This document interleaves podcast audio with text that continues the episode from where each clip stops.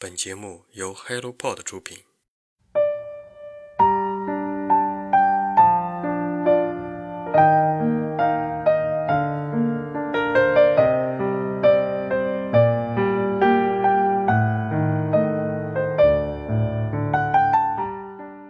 Hello，大家早上好，欢迎来到晨间舒适，我是花花。这段开场白想了很久，觉得最近的生活里好像除了工作就是工作，完全没有自己；除了累就是累，忘记了春天到了，小树发芽了，大家都摘了口罩。所以面对春天，面对生活，我决定下午去买一个风筝，和我的好朋友一起放风筝。最近的小镇里出现了好多新的公园。这对于我一个视逛公园为兴趣爱好的人，犹如过年一样的开心。和我逛公园的一定是我们有话聊的人，边走边聊，侃大山，聊未来，聊男人。这是所有紧张生活里最大的无所畏惧的分享，所以我喜欢逛公园。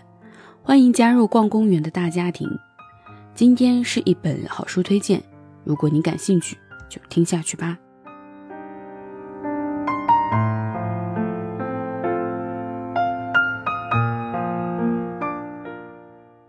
同乐街，作者吴军，花城出版社。在城市之中，往往蕴含着另类的故事。我们走进这些故事之中，可以看到一个风光城市本应该有的另一面。提到深圳，会有各种各样光鲜亮丽的标签：经济特区、改革开放的窗口、超大城市、中国金融城市等等。如果细数这样的标签，可能会有几十个，但这些都再现在这个城市的辉煌里。可是这个城市之中，依然有角落，有隐藏的角落，也有着一些并没有跟随城市的发展而走向自己人生辉煌的人。他们因为各种各样的原因被遗留、被遗忘在了过去，再也跟不上现在时代的步伐。二零二二年十一月二日，那个时候疫情在我们这里是最严重的一段时间，好多人无法正常的生活，甚至回家。楼下的一位老人常常坐在门口，戴着口罩，等待着什么。他们像是被时代遗忘的封闭空间，面对生活中手机里各种各样的新鲜事物，努力接受。那天我写了这样一个日记：楼下的老奶奶。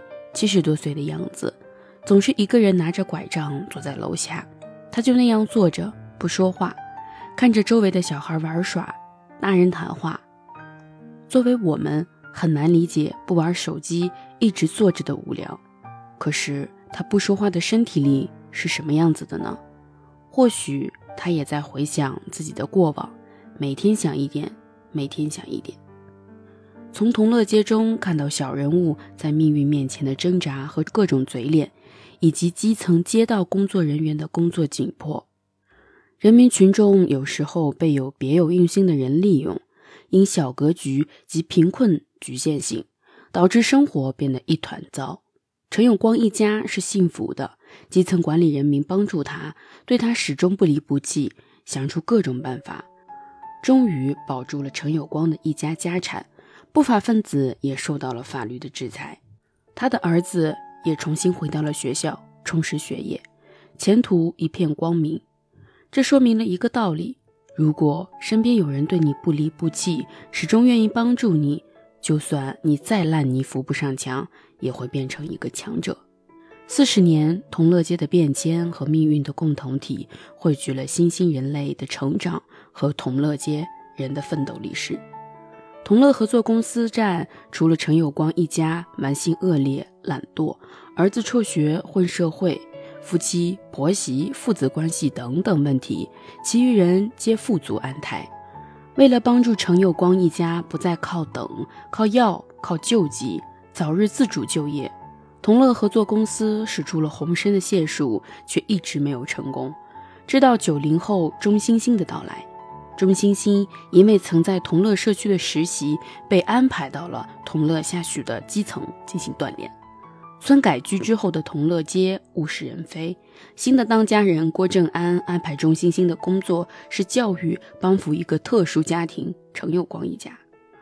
作为基层锻炼的年轻干部，钟欣欣不仅没有得到尊重，反而受尽了程有光一家的羞辱和无视。一九九零年出生的钟欣欣，在街道、社区两委的帮助下，为了说服陈有光工作，想出了各种各样的办法，终于保住了陈有光一家的房产。小说写出了陈有光一家在帮扶过程中感受到了组织的温暖。辍学的陈小乔重新回到校园，低迷不振的年轻干部钟欣欣在这个过程中内心有了成长，能力有了提高，思想认识有了巨大的变化。书中的故事可能不贴近于我们本身的生活，我们本身没有办法感同身受，但是随着时代的发展，我们周围的生活发生着这样那样的变化。二十年、三十年后。我们对于未来的年轻人也会叙述属于我们这个时代的独特记忆，我们也在费力的去理解未来人的生活。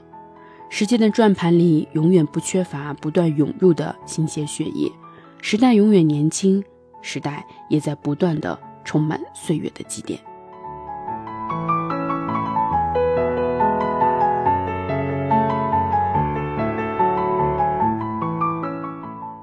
我时常害怕老去，因为我享受现在当下年轻的生活。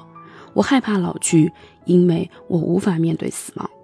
我不知道未来以后或三十年或五十年之后，我怎样去接受自己那个本应该老去、本应该死亡的自己。所以，我决定活在当下，也愿你也活在当下。